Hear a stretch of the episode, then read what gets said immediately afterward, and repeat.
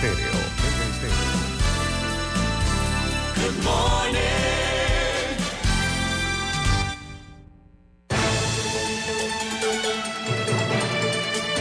7.30 de la mañana en Panamá. Inicia En Perspectiva. La información y análisis de las noticias locales e internacionales. En Perspectiva. Con Guillermo Antonio Adames, Rubén Darío Murgas, Dames Arias. En Perspectiva. Un análisis para las mentes inteligentes. En Perspectiva por los 107.3 de Omega Estéreo.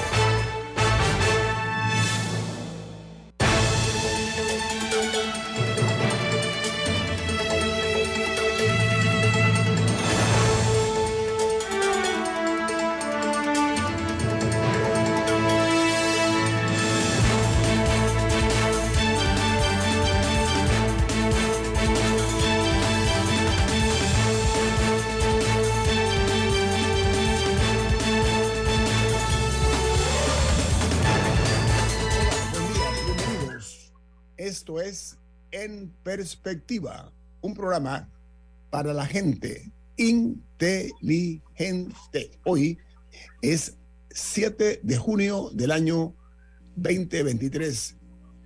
Y primero de todo le damos las gracias a ustedes por acompañarnos esta mañana en esta edición, recordándoles siempre que este programa lo pueden ver en vivo a través de eh, Facebook Live, en video. Además, eh, nos pueden sintonizar en el canal 856, canal de Tigo, en la app de Omega Stereo disponible en Play Store y en App Store, en la app gratuita TuneIn Radio, TuneIn Radio y todos estos programas quedan en video colgados en YouTube a su entera y única disposición. Amigos, antes de iniciar les queremos recordar que este programa es presentado gracias a Café Lavazza, un café italiano espectacular que puedes pedir en restaurantes, cafeterías, sitios de deporte o de entretenimiento, presenta en perspectiva Pide tu Lavazza. Gracias, Camila. Bueno, amigos, iniciamos eh, con las noticias que son primera plana en los diarios más importantes y prestigiosos del mundo. El New York Times titula hoy, el humo de los incendios forestales oscurece los cielos y activa las alertas aéreas en el norte de los Estados Unidos. Es unos uh, fuegos forestales que aparentemente eh, rompen cualquier tipo de escala eh, vista en otras naciones.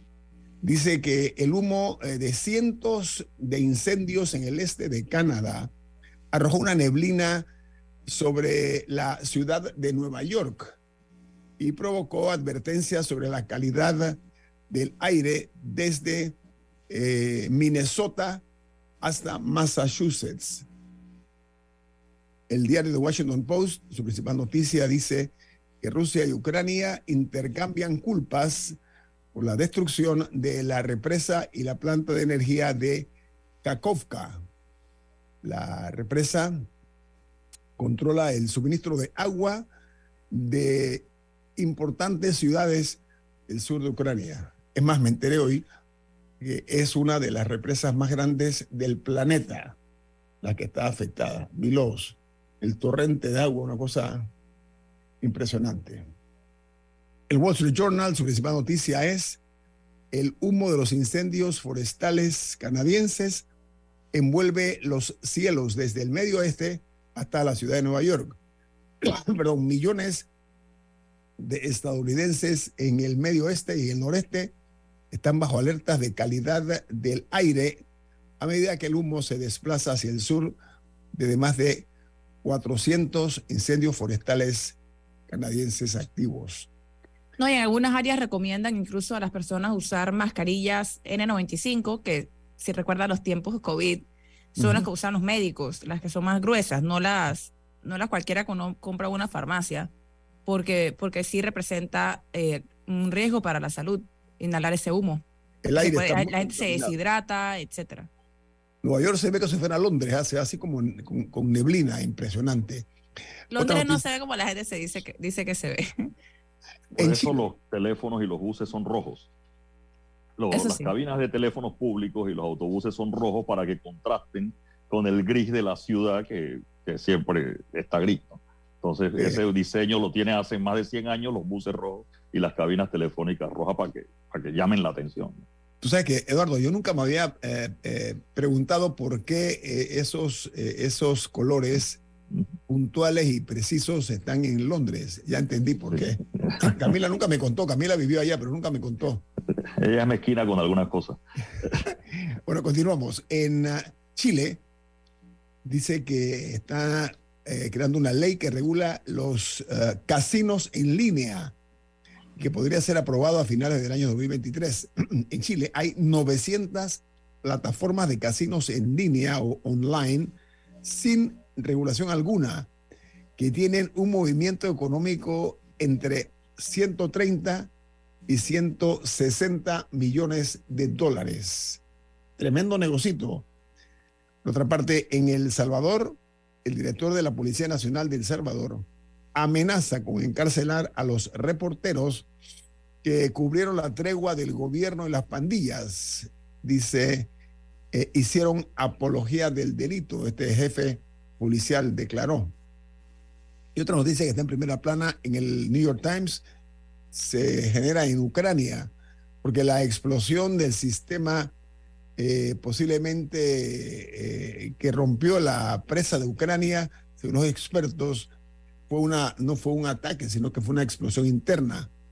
Y añade la nota eh, que con Rusia y Ucrania intercambiando culpas, el tema aquí es que están advirtiendo que puede causar una situación muy delicada porque muchas, muchas provincias, por usar el término parameño, muchas ciudades que dependen de la reserva de agua, y ahí mismo queda también una, una, un área nuclear cerca de esta represa. Es un tema muy delicado porque los expertos lo que dicen que un ataque eh, externo o una falla eh, de la estructura podrían explicar el desastre, pero que no es probable que la represa inundó, eh, es probable que la empresa inunde, como dije, áreas o zonas de guerra y que está afectando a decenas de miles de residentes que han tenido incluso de ser reubicados. En Brasil, la principal noticia hoy de los titulares es que el presidente Lula da Silva recupera el plan para frenar la deforestación en la Amazonía con la vista puesta en el año 2030. El gobierno promete, eh, dice, eh, lograr la creación de 3 millones de hectáreas de eh, una serie de nuevas reservas naturales en esa eh, brutalmente devastada área. El Washington Post tiene otra información y que tiene que ver con, ustedes recuerdan a Chris Christie. Este hombre era un aliado del presidente eh, Donald Trump. Bueno, se convirtió de aliado en un contrincante. ¿Saben por qué? Porque ha iniciado su campaña para la presidencia de los Estados Unidos después de más de siete años que terminó su primera campaña para la presidencia, pero después de eso respaldó rápidamente a Trump y ahora eh, regresa como un candidato, pero se le dice que tiene muy pocas probabilidades o que las probabilidades son remotas para Chris Christie.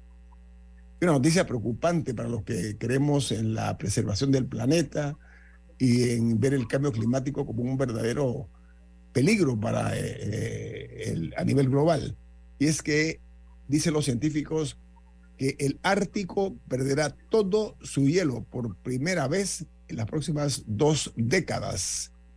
Las observaciones por satélite y un nuevo modelo climático pronostican perdón, que el el polo norte se derretirá por completo cada diciembre por venir.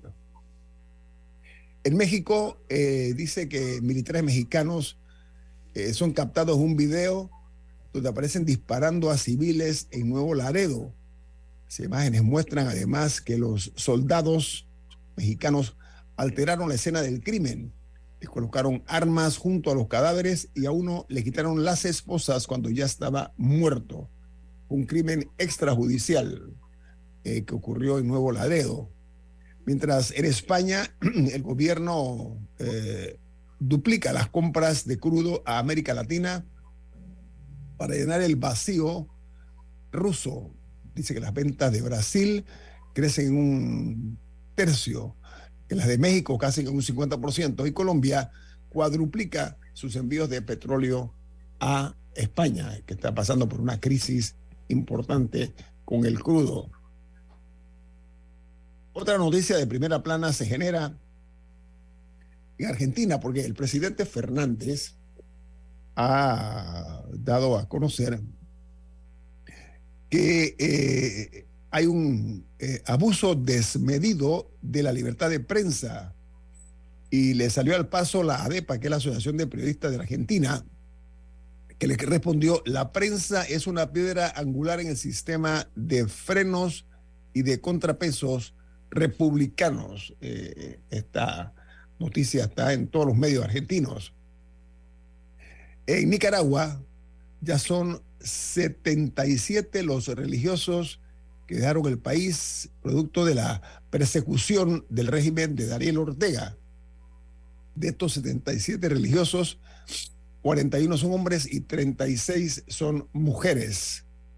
Esta noticia que aparece en el diario The Wall Street Journal se genera en los Estados Unidos porque el gigante Merck cuestiona los poderes del gobierno para negociar los precios de los medicamentos en los Estados Unidos.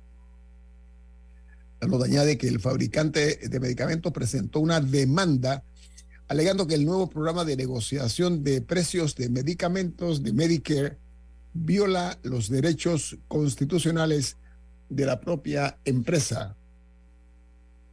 En Costa Rica, la principal noticia tiene que ver con la piña rosada.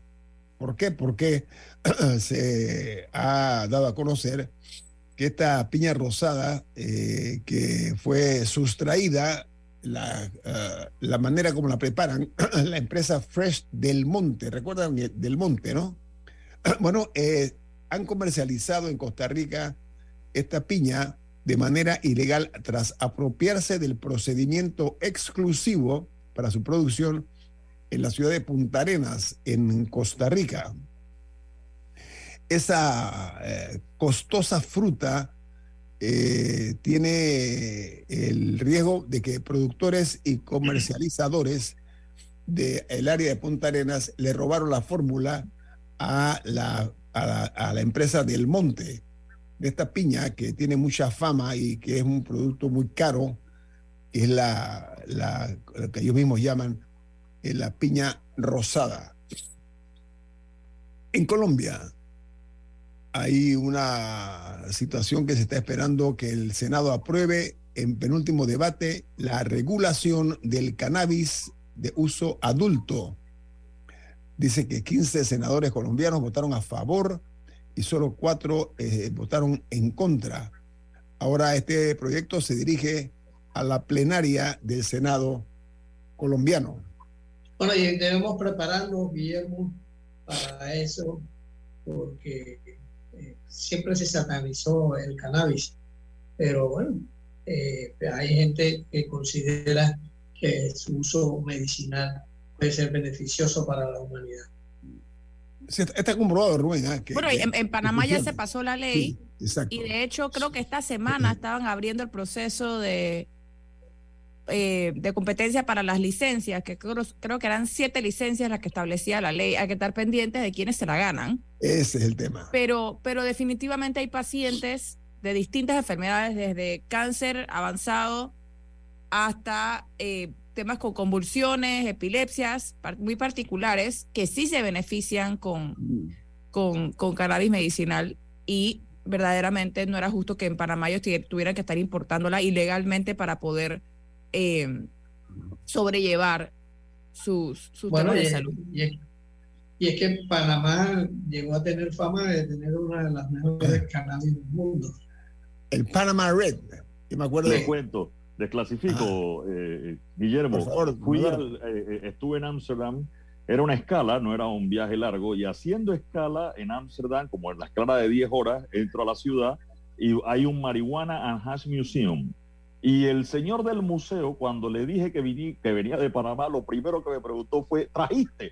Yo, no, señor, eso uno no puede cargar esas cosas en el avión como que fuera qué, ¿no? Pero apenas le dije Panamá, porque incluso en Panamá parece que ya la semilla del famoso Panama Red ha, desaparecido o está escasa y no y esa, esa fama eh, de hecho, hay un disco de, rock and roll eh, cantándole al Panama Red y todo lo demás. Eh, se ha vuelto complicada. Pero sí es importante que reiterar que es el tema del cannabis medicinal, es decir, de la planta de marihuana se extrae el CBD, que es el componente que tiene los factores que benefician al asunto. ¿Por qué? Porque con el asunto de marihuana medicinal hay gente que está fumando marihuana y quiere justificar su fumada de marihuana diciendo, ah, también es medicinal, también es medicinal. No, fumar marihuana es malo. El tema es extraer el cannabis medicinal, el CBD, el aceite cannabinoide, que es el que produce los efectos estos que controlan las epilepsias, las convulsiones, los ataques. Las, artritis, hay, varios temas. Así es, así es. Aquí termino con las notas internacionales. Viene más aquí en su programa En Perspectiva, un programa para la gente inteligente. En Perspectiva por los 107.3 de Omega Estéreo.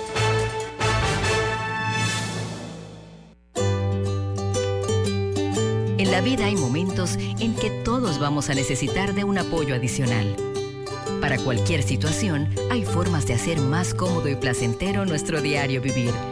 Sea cual sea su necesidad, en Hogar y Salud los apoyamos haciéndole la vida más fácil porque contamos con la experiencia necesaria para recomendarle lo que usted necesite.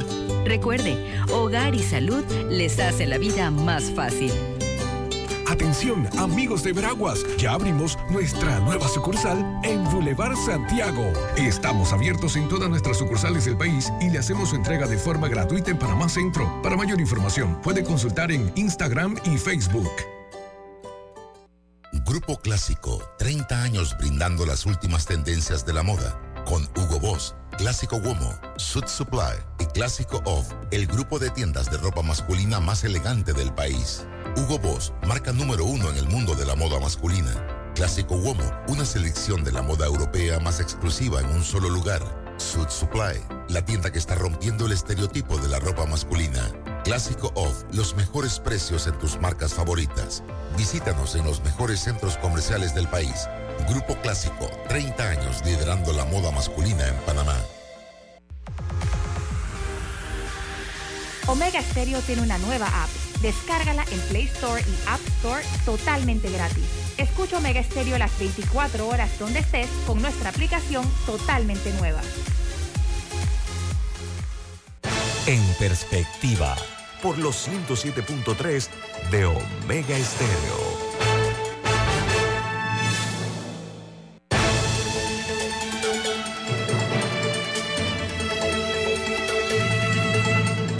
Ayer en los Estados Unidos de América ocurrió un, un tiroteo, una balacera, como dicen en Panamá, que eh, dejó eh, nueve heridos en una escuela durante una ceremonia de graduación, una escuela secundaria eh, de estas, eso fue en Virginia, en Virginia.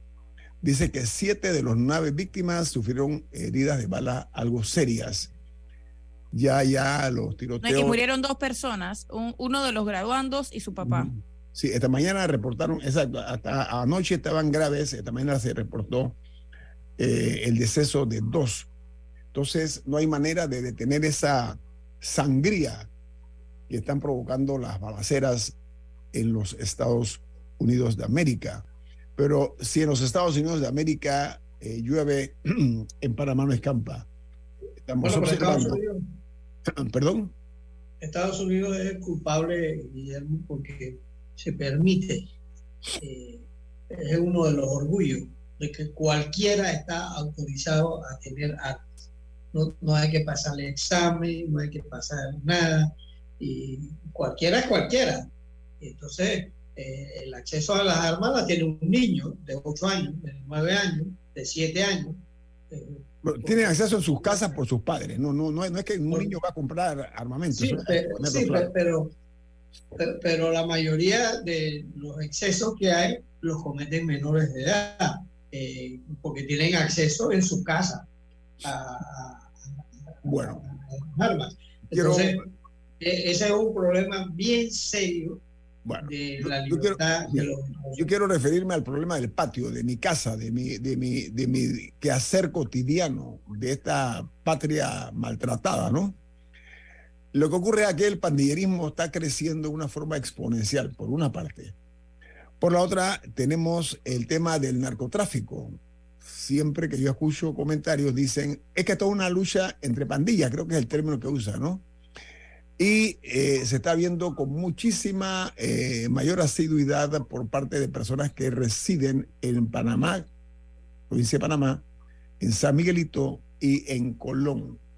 Eduardo, el tema de la, del pandillerismo, el tema del narcotráfico, por supuesto, son elementos, pero también hay un problema en la sociedad misma, eh, Eduardo. Me explico, una sociedad violenta, una, una sociedad eh, que para nada tiene eh, eh, capacidad de, dialogar. Las cosas se están arreglando a los balazos, como dice López Obrador, ¿no? A balazo. el fin de semana, el fin de semana hubo siete muertos en ocho horas. Y en total, el saldo total del fin de semana fueron 12 muertos en homicidios. Y las pandillas también, esto, vamos, ¿no?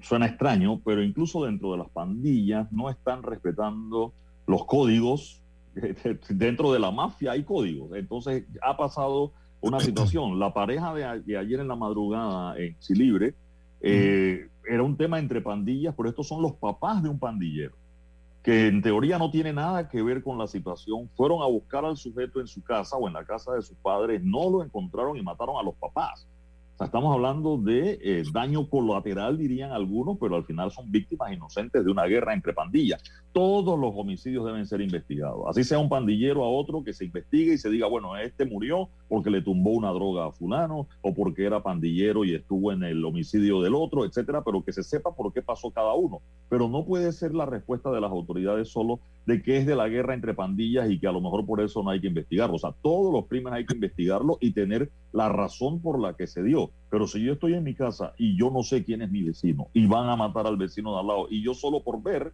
puedo quedar involucrado y puedo terminar muerto. Entonces sí, no es un tema de que porque se están matando entre ellos no afecta al resto de la ciudadanía. No, la policía tiene una responsabilidad no solamente de investigar una vez que se da el hecho, sino que pero sus estrategias de prevención del delito también tiene que proteger las vidas de esas personas. Yo sé que para algunas, eh, algunos de nuestro público quizás lo escuchen y digan por qué, pero es así porque pueden pasar cosas como balas perdidas y también la responsabilidad de la policía es, proteger la vida de todos los ciudadanos de esta república, estén o no en una pandilla. Entonces, las, estrategias las, las, estrategias de, para, la, para la reducción del, del delito también tienen que ser de ver cómo desarticulan las bandas, pero también cómo evitan que se den estas muertes. Vamos a un término importante, reducción del delito, porque si bien es cierto la ley de la policía habla de prevención, en Panamá yo tengo que decirlo, el tema de prevención es responsabilidad de mucha gente. E incluso la policía a veces confunde términos que ellos conocen bien. Por ejemplo, un retén en una esquina no es prevención del delito, es disuasión. Porque el maleante que salió a robar, a lo mejor dejó de robar porque vio un policía, pero su intención de robar no la dejó. No robó porque no lo dejaron. Pero, ¿por qué salió a robar? Porque no había comida en su casa, o porque no tenía medicina para el hijo, o porque no tenía dinero para comprar la droga que lo mueve, o la situación que sea, humanitaria o delincuencial. Entonces, sí, vamos, yo recuerdo, yo, yo, yo trabajé en la policía, y hubo un incendio grande en Curundú, y la policía retuvo a 50 menores de edad. 50 menores de edad. Seis estaban en la escuela. Solo seis. Entonces, con los otros 44, ¿qué pasó? Yo recuerdo el episodio, le dije al ministro Cañizales qué hora es. Porque ¿quién tiene la culpa de que 44 niños no estén en la escuela? La policía. O sea, cuando la policía interviene, la gente se queja del Ministerio Público, de los jueces, del SPA. Cuando la policía interviene, cuando se judicializa una persona, ya es tarde. Es decir, el problema estuvo antes.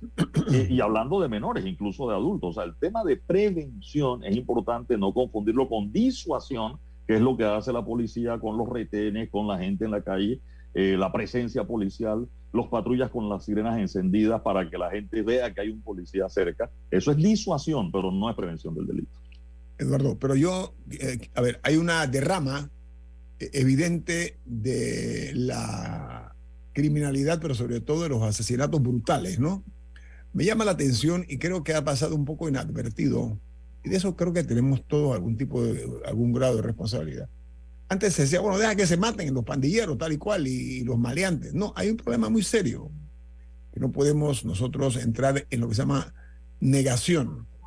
Yo recuerdo un crimen que se dio en el en la avenida Balboa, el Boulevard Balboa, en, el viejo Boulevard Balboa, que un sicario hace 20, 30 años, no sé hace, hace qué tiempo, se bajó, e incluso ahí estaba cerca del ex procurador y un poco de guardaespaldas. Este hombre se bajó con tremenda moral, mató, asesinó a un abogado, recuerda, no sé si recuerda Eduardo ese, episodio. Sí, el director del SPI estaba en el, en el restaurante. El director entonces el tipo llegó, lo mata al abogado este y se fue como si nada y nunca lo atraparon. Pero ahora me remito a qué? A casos que se están dando en lugares públicos. Recuerdo una ocasión en que se dio un crimen en un centro comercial, creo que fue en Multiplaza, recuerdan, ¿no?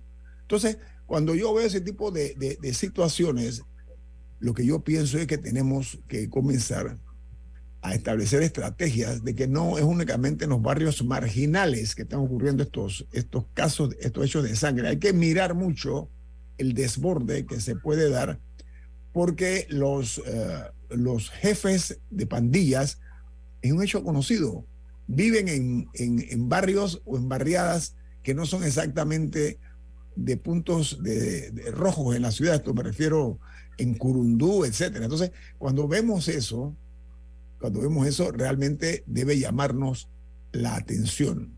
Llamo ese tipo de, de advertencia porque hay los daños colaterales. Eso se llama tú estás en el sitio equivocado, a la hora equivocada, hay una balacera y, y, te ganaste una... Bueno, uno de los muertos este, este fin de semana, bueno, tres de los últimos días por lo menos, eran de esos daños colaterales. Los, los padres de, del, del, joven de 20 años, 21 años, que estaba involucrado en temas de pandillas, y también una señora que estaba en el portal de su casa cuando ah, inició una balacera entre su vecino y alguien más, y ella fue la que, la que recibió una de las balas y lamentablemente murió.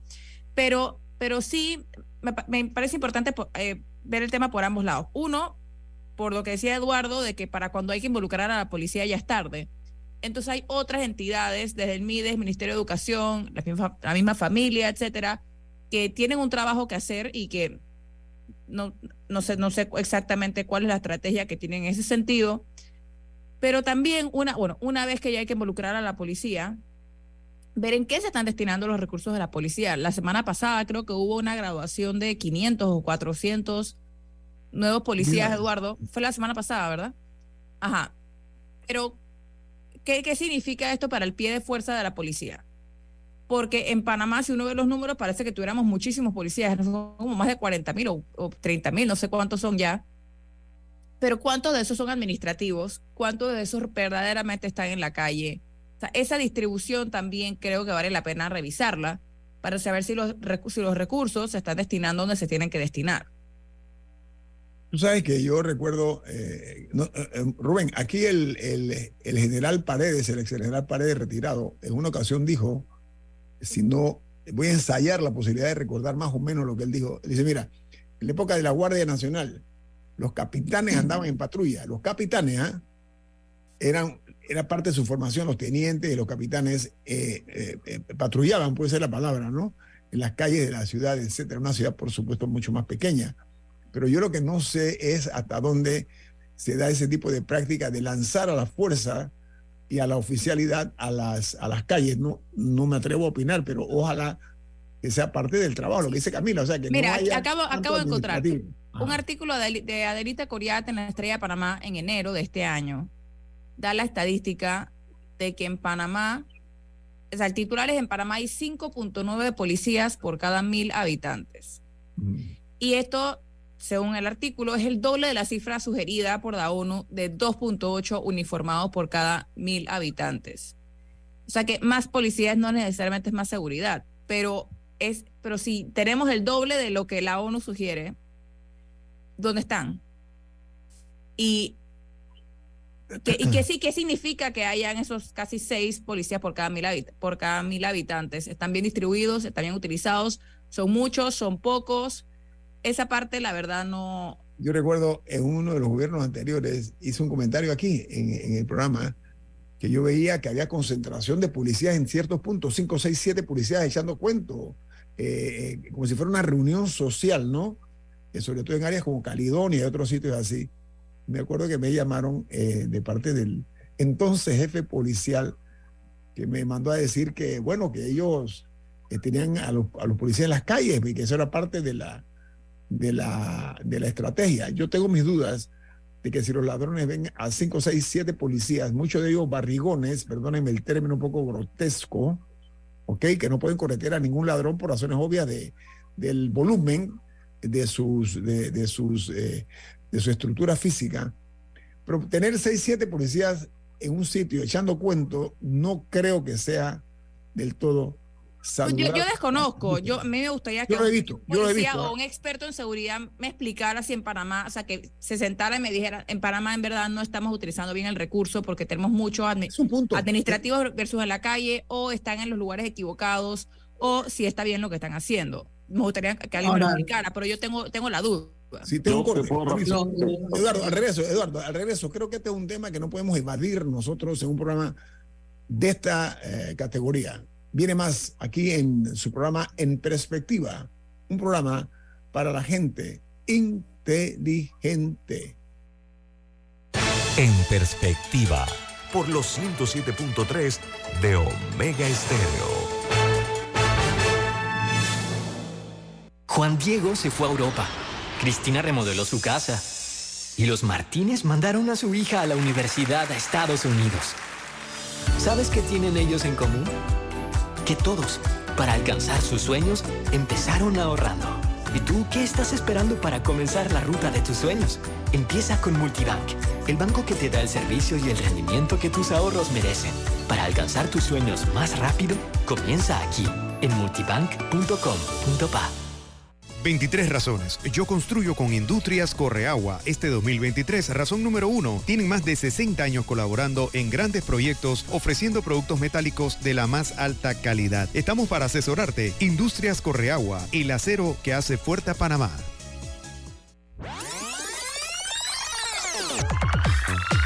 Omega Stereo tiene una nueva app. Descárgala en Play Store y App Store totalmente gratis. Escucha Omega Stereo las 24 horas donde estés con nuestra nueva app.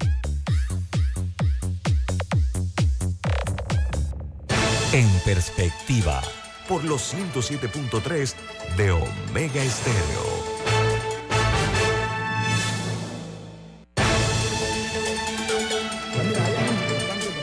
¿De qué se trata? En Banco Aliado creamos oportunidades. Genera un 3% de interés con tu cuenta Más Plus. Banco Aliado, tu aliado en todo momento. Visítanos en nuestra página web bancoaliado.com y síguenos en nuestras redes sociales como arroba Banco Aliado. Banco Aliado, 30 años. ¿Tú qué quieres crear?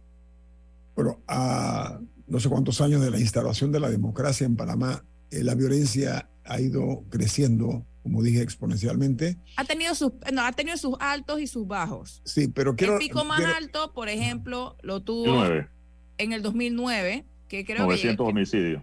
Exacto. De ahí bajó, y de hecho creo que el punto más bajo de homicidios estuvo durante la administración, administración Varela, que fueron 300 y tantos homicidios, y de ahí volvió a subir, eh, y en los últimos años hemos tenido un promedio de 500 homicidios por año. Ahora, o sea que eso eh, eh, ha ido, ha ido en, en olas. Ahora, eh, tengo información aquí que se hizo pública y es que se ha reportado entre enero y abril de este año 177 homicidios, pero son 40 más de lo ocurrido en, el mismo, en los mismos meses en el año 2022.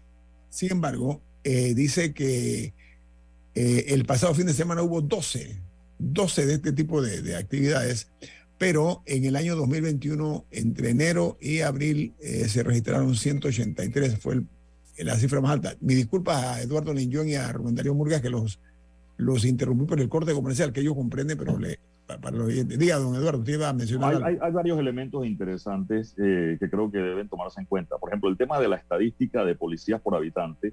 Hay una publicación eh, que ha circulado, eh, vamos, en Canadá no hay tantos policías por habitante como en Panamá, pero también hay que decirlo que dicen en Panamá hay más que en un montón de países de la región. Recordemos que Panamá no tiene ejército. Entonces es importante decir que en Panamá todos, o sea, Senafron, Senan, Policía Nacional, cuentan como policías. O sea, el Senafron es un servicio de policía de frontera. El Senan es un servicio de policía especializado aeronaval, pero es un servicio de policía. En los otros países hay ejército y en esa estadística no están contando a los que están, o sea, separan al ejército de la policía. En Panamá no hay esa separación de ejército y policía, así que probablemente en esos países sí haya muchos más uniformados que no son policías, sino que son ejércitos.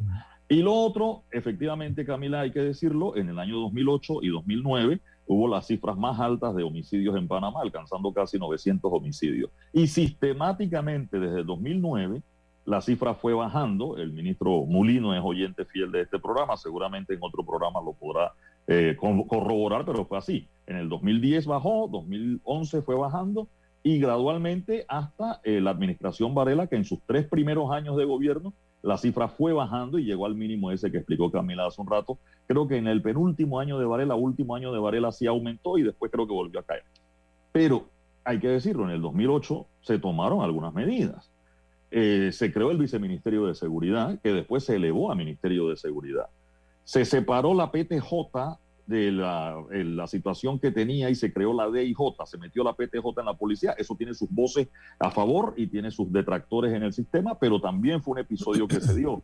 Se creó el Servicio Nacional de Frontera aparte, eso era DINAFRON, era parte de la policía y se creó como una institución aparte y se fusionó el Servicio Marítimo Nacional con el Servicio Aéreo Nacional en el Servicio Aeronaval. Algo pasó allí, digámoslo así como coincidencia quizás, pero parte de esos asuntos fu- funcionaron por lo menos en materia de homicidio, que es el único delito que tiene una estadística confiable.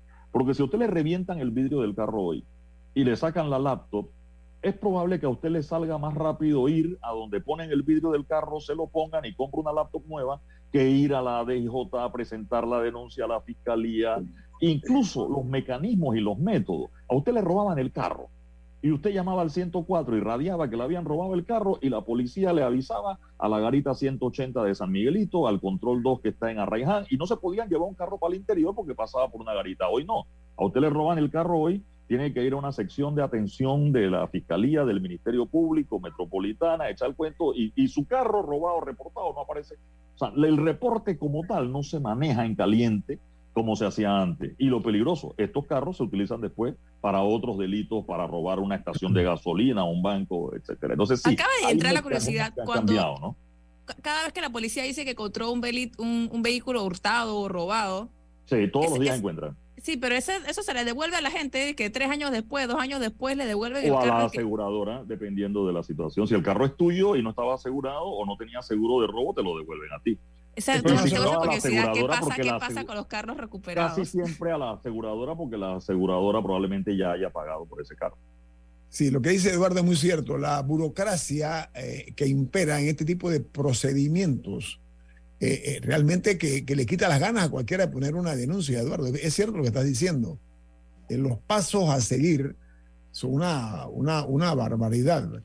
Pero bueno, dejamos aquí constancia de nuestra preocupación por los niveles tan altos de criminalidad que se están dando en el país, de la violencia cada vez más, más brutal, porque el problema es que no es que mueran los pandilleros, son las personas inocentes. No, no, también, nada es un problema que mueran los pandilleros, yo insisto, la- es de responsabilidad de la policía defender la vida de todas las personas que habitan en esta república. ¿Y sabes qué? Porten ver- cédula o no, sean pandilleros o no, es responsabilidad de la policía evitar y lidiar con esos crímenes. se tocó tangencialmente el tema de los jóvenes.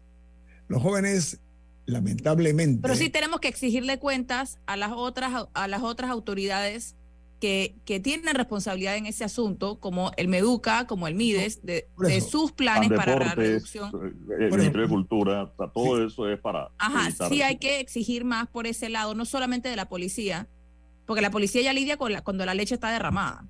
No, no, Pero era, hay que era ver- por Hay ahí. que, sí hay que exigirle más cuentas a las otras autoridades que tienen que ver con la prevención. Mi comentario iba en esa exacta dirección. Eh, hay que ver que muchos de esos muchachos, esos jóvenes que se convierten después en pandilleros, entran muy jóvenes a las pandillas porque los arropan, le dan algún tipo de seguridad, de garantías, de que no encuentran en sus hogares, hogares disfuncionales que hay en este país. La falta de una educación eh, mucho más consistente, de mayor y más fácil acceso a la, a la niñez y a la juventud. Ese tipo de cosas inciden también en que los jóvenes eh, busquen, eh, como dije, eh, un espacio en las pandillas.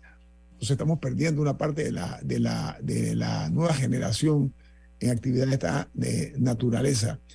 Íbamos a referirnos, yo leí una nota en la cual se está diciendo que la autoridad de los servicios públicos va a poder imponer multas mucho más severas eh, contra eh, las empresas eléctricas en este país.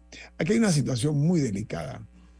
No son pocos los panameños y panameñas han sufrido en una u otra forma eh, el impacto de no únicamente los apagones, perdón, sino que cuando regresa el fluido eléctrico después de este apagón, viene con fluctuaciones. Esas fluctuaciones dañan desde refrigeradoras, aires acondicionados, hasta equipos más sofisticados.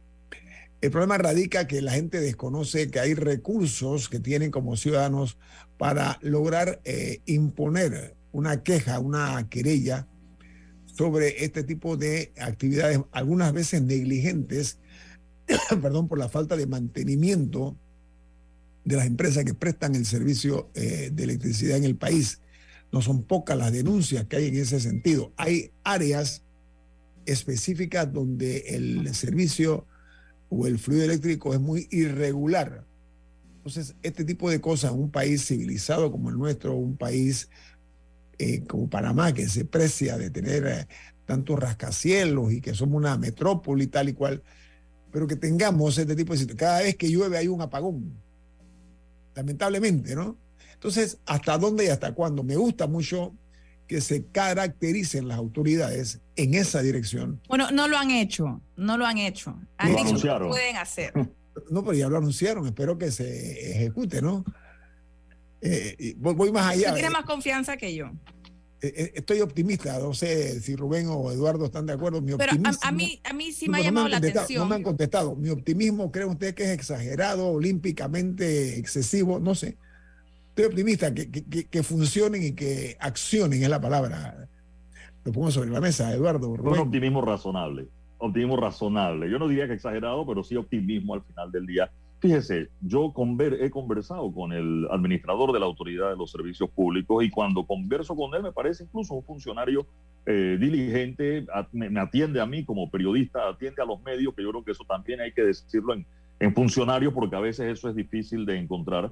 Sin embargo, hay resultados en el tema de, de los servicios públicos y me llama la atención lo focalizado del asunto. Es decir, en, en las tablas es un problema, el asunto de la electricidad. En Panamá Oeste, que es lo que ha eh, sal- resaltado por estos días y que viene de hace rato, pero es Naturgy.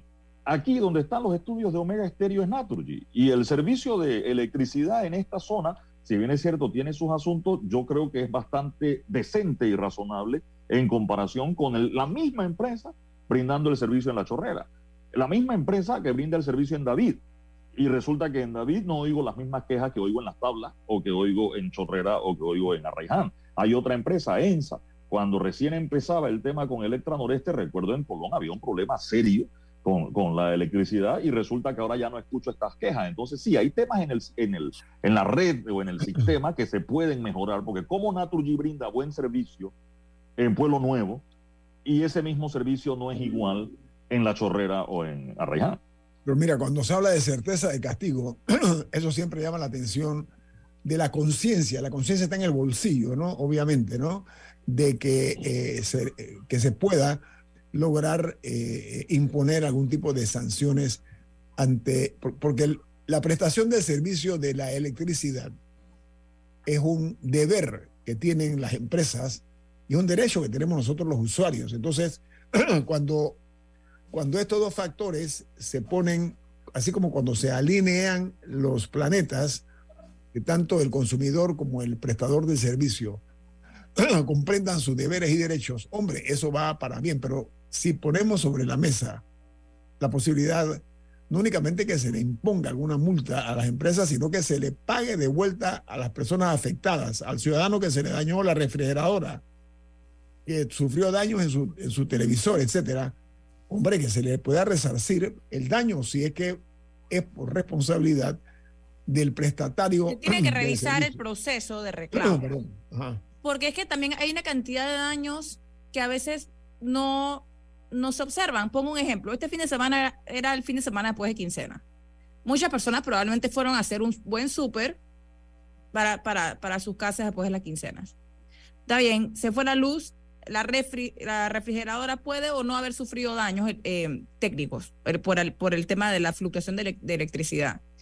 Pero esa persona que se le daña toda la comida en la refrigeradora, ese súper entero, ese súper no se lo reconoce nadie o los que están corriendo a comprar bolsas de hielo para ver en qué cooler meten su carne, para que es todas esas cosas, o sea, hay un tema no solamente del, del aparato, hay una serie de daños colaterales, como hemos estado hablando en este programa, que, son producto de eso, aparte de que los niños que, que, están teniendo, bueno, ahorita están, algunos creo que están de vacaciones, pero que tienen que ver cómo hacen tarea con, con qué, con una vela, con la luz del celular.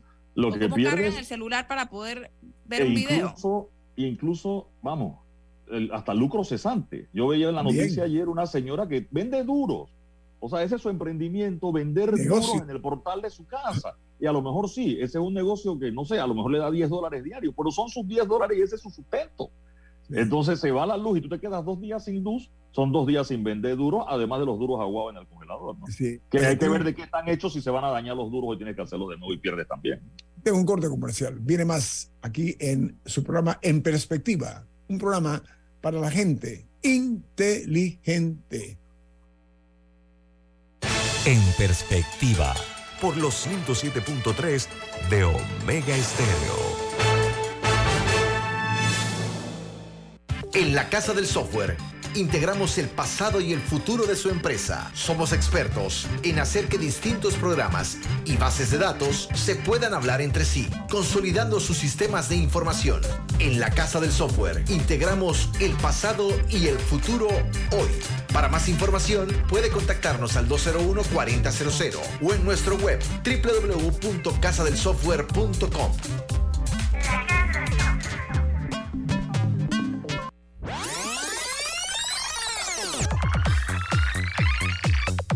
Omega Stereo tiene una nueva app. Descárgala en Play Store y App Store totalmente gratis. Escucha Omega Stereo las 24 horas donde estés con nuestra aplicación 100% renovada.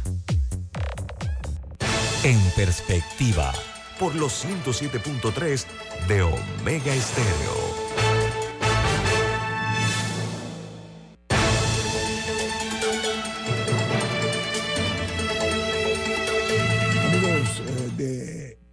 Perspectiva. Han ocurrido algunos eventos en la política que nosotros no podemos soslayar. Eh, hemos sido testigos que eh, ayer en el partido eh, Cambio Democrático, pues la diputada que le está disputando al presidente del partido Rómulo Rubio el liderazgo fue, fue despedida por el Tribunal de Honor y Disciplina de ese partido, la expulsaron. Entonces, eh, la señora se llama Yanibel Ábrego. Eh, la están señalando de traición al partido. Imagínense ustedes, tiene un artículo, el 134, estaba viendo, que habla de traición. Quiero decir algo.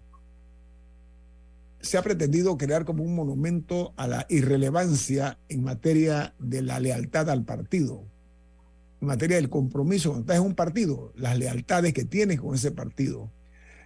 Eh, y yo creo que esa es parte de la pérdida de identidad también que hay en cuanto al concepto que se tiene de la política per se. Eh, lamentablemente, eh, en Panamá, fuimos testigos en el gobierno de Ricardo Martínez, recuerdan ustedes la época de los trapecistas, ¿no se acuerdan? Que la política era un circo, ¿no? Con trapecistas. Los tránsfugas. Los tránsfugas. Allí comenzó, me parece a mí, la putrefacción del sistema. Y, perdón, no, no podemos olvidar la, la célebre frase que, que no los tenía que haber comprado, los tenía que alquilar a los diputados. no sé si recuerdan. Camila, Eduardo, Camila, Eduardo y Rubén, el, Rubén, el problema, ¿saben cuál es, amigos eh, oyentes? Que se vendían y se alquilaban muy baratos. Ese es el problema. Diga, señor Murgas. Guillermo, también es que el sistema en Panamá ha cambiado. Ahora los partidos, eh, el sistema ha cambiado. Antes eran las famosas convenciones, eh, pero ahora la democracia panameña exige primarias. Entonces, e, esto eh, es una novedad en Panamá. Entonces, los partidos tienen que practicar la democracia y tienen que enfrentarse a, validar su liderazgo en, elecciones eh, eh, constantes. ¿Por qué? Porque hay, primarias para elegir, eh, imagínate tú, tenemos ya son casi 800 representantes de corregimientos en, en, todo el país. Hay que elegir los candidatos a alcaldes hay que elegir los, los, candidatos a, diputados. Entonces, Panamá está estrenando una democracia para la cual quizás la población no estaba, no estaba lo suficientemente preparada. Eh, pero, son algo nuevo, las primarias no se llevan ya haciendo por muchos periodos. No, no, no, eso, eso Camila, tú no tienes la culpa de ser joven. Este, eh, esto, esto es una novedad en Panamá. Eh, pero, en el 2004 no se hicieron primarias. no era obligatorio. El, PRD ah. tiene obligatorias desde el 94, solo el PRD por un tema interno del partido. Pero en el código electoral creo que esta es la tercera vez, pero antes de eso no. Sí. O sea, eso, ha traído, eso ha traído una serie de calamidades, ¿no? una serie de calamidades. años. Sí, lo, lo, lo interesante, yo, yo creo que el ejercicio de la democracia plena eh, yo creo que el proceso de primaria para mí no es, no es dañino, no es lesivo. El problema es que todo lo van torciendo. Y con el cuento de que en política todo es permitido, atención, entonces se han perdido la esencia misma de lo que son los partidos políticos y sus componentes. Eh, Eduardo, disculpe, usted iba a decir algo. no, no, no. Yo, yo coincido con Murgas en una parte y contigo en la otra. Es decir, las primarias yo creo que son buenas. Sí. Sí, estoy de acuerdo. Yo, yo, yo siento que es un ejercicio democrático. ¿Por qué no? Sí, el problema es que la democracia nuestra está llena de clientelismo.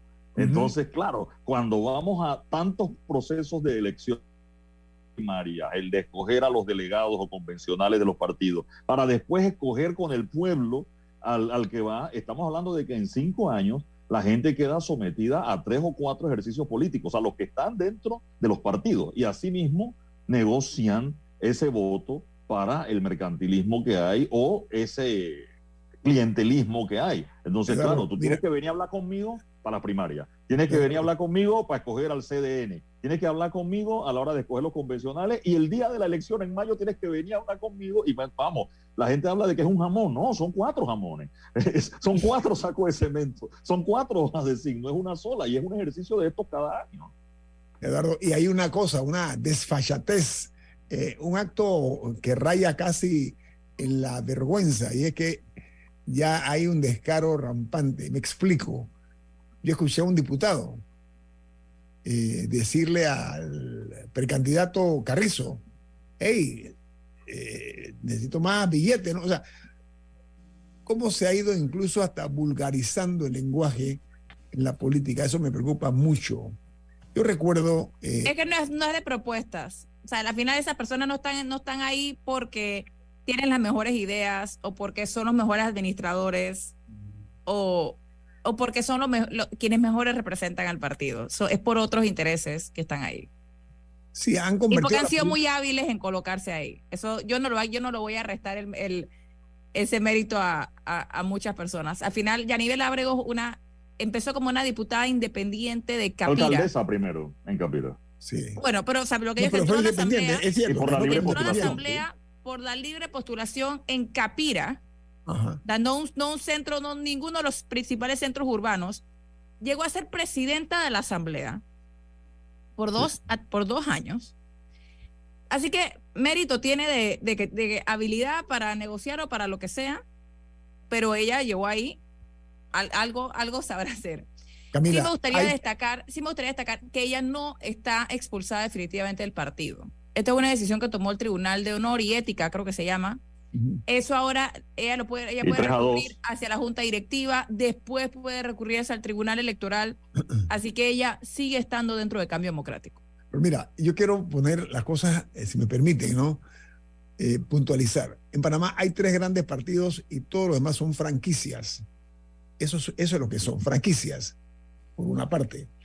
Por la otra, eh, eso ha ido envenenando la atmósfera. Y eso es una pena que se dé este tipo de cosas porque le pavimenta el camino a lo que dice Eduardo, el clientelismo. O sea, el clientelismo ya es parte de la idiosincrasia de la política y me da mucha pena tener que decirlo. Entonces, eh, eh, hay que buscar la manera eh, de, digamos, en cuanto a lo que es la estructura política per se, de ir en la búsqueda de, no de sacralizar figuras, ni mucho menos, ni tampoco, obviamente, desprestigiar. Ese no es el propósito pero tiene que haber un cambio de actitud. Cuando yo escucho algunas posturas de, de, algunos políticos, la verdad que me da pena, me, me, da mucha pena. Son personas con un lenguaje de 200 palabras, 200, y cuidado que estoy exagerando, no salen de ese círculo que se ríe Eduardo. Eh, digo Porque hace un rato eras optimista con la SEP y ahora eres generoso con el léxico de, algunos políticos en cuanto a darle 200 palabras. Me remito a Eduardo, me remito a los hechos, en este caso en particular. Cuando, mira, la televisión desenmascara a la clase política y no se han dado cuenta. Cuando le pasa un micrófono, tú te das cuenta realmente, porque, a ver, voy, voy más allá. Quiero llamar la atención, aquí no quieren hacer eh, eh, por ejemplo, los famosos debates presidenciales.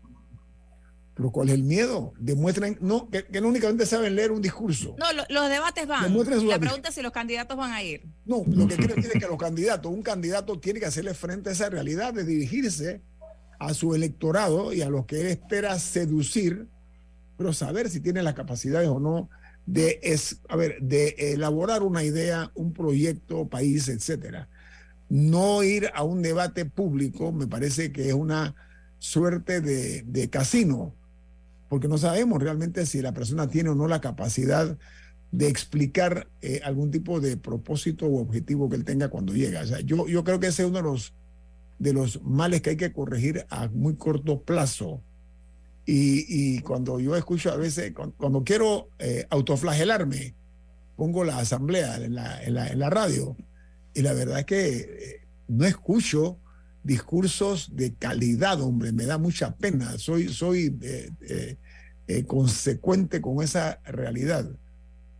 no, no puedo aceptarlo de otra manera. O sea, se ha ido pulverizando un poco la categoría, la clase, y, y, hay que ver eso, porque tenemos la responsabilidad de que nuestro voto para el año 2024 es un voto responsable eh, elevar a las alturas del poder a nivel de presidencia y a nivel de eh, poder ejecutivo, de legislativo, todos, elevar la categoría, la clase de la gente que nos va a gobernar eh, a partir del 2024. Y de eso depende también que tengamos una idea de cómo piensan. me explico, no sé, un minuto, si alguno quiere agregar algo. Sí, en el caso de Yanivel, yo debo decir que aunque todos los argumentos parezcan válidos para la expulsión de ella a nivel del partido, es un hecho cierto, público y notorio que ella apoya a Ricardo Martinelli, que no es miembro de su partido, y que el partido no ha concretado alianzas y ella ya ha dicho que quiere ganar para apoyar a Martinelli. Y creo que eso puede ser causal de expulsión en cualquier partido, y viendo los estatutos de cambio democrático también. Es cierto también que el momento en que se da la expulsión, vamos, el, el, rival de ella, el propio Rómulo Rux, controla el partido político y controla el Tribunal de Honor y la expulsa semanas antes del día de la elección. Vamos, esa jugada no me parece tampoco. Sí, mala estrategia, mala estrategia la está vamos. Gracias. Lo está victimizando y le está dando publicidad gratis también. Yo, yo creo que, que, no es cocher o, con el permiso de Camila, no es de caballero, vamos. Tampoco, o sea, yo creo que allí hay hay un tema, ¿no? Y dos, en el tema de los partidos, sí, Se criticó el 25% de participación del partido RM en sus primarias. Eso es grave, no en RM. En el PRD no va a ser más del 35%. Y en el partido panameñista tampoco creo que exceda mucho el 30%, porque estamos hablando de que se han reservado una cantidad de curules y de cupos, ya sea para alcaldes o para representantes de corregimiento, que son los que mueven la gente. En ese es este domingo. En el caso del partido panameñista, Blandón va solo en la carrera presidencial. Entonces mucha gente dirá, ¿para qué voy a votar? Pero si un partido, ¿para qué te inscribes en un partido si ni siquiera vas y votas en una primaria? Si no participa, oye, si no participa. Sí, Viene Álvaro Alvarado con su programa Sin Rodeos. Camila, ¿quién despide en perspectiva? Café Lavazza, un café para gente inteligente y con buen gusto que puedes pedir en restaurantes, cafeterías, sitios de deporte o de entretenimiento. Despide en perspectiva. Pide tu Lavazza. Nos vamos. Chao. Ha finalizado En Perspectiva. Un análisis para las mentes inteligentes. Por los 107.3 de Omega Estéreo.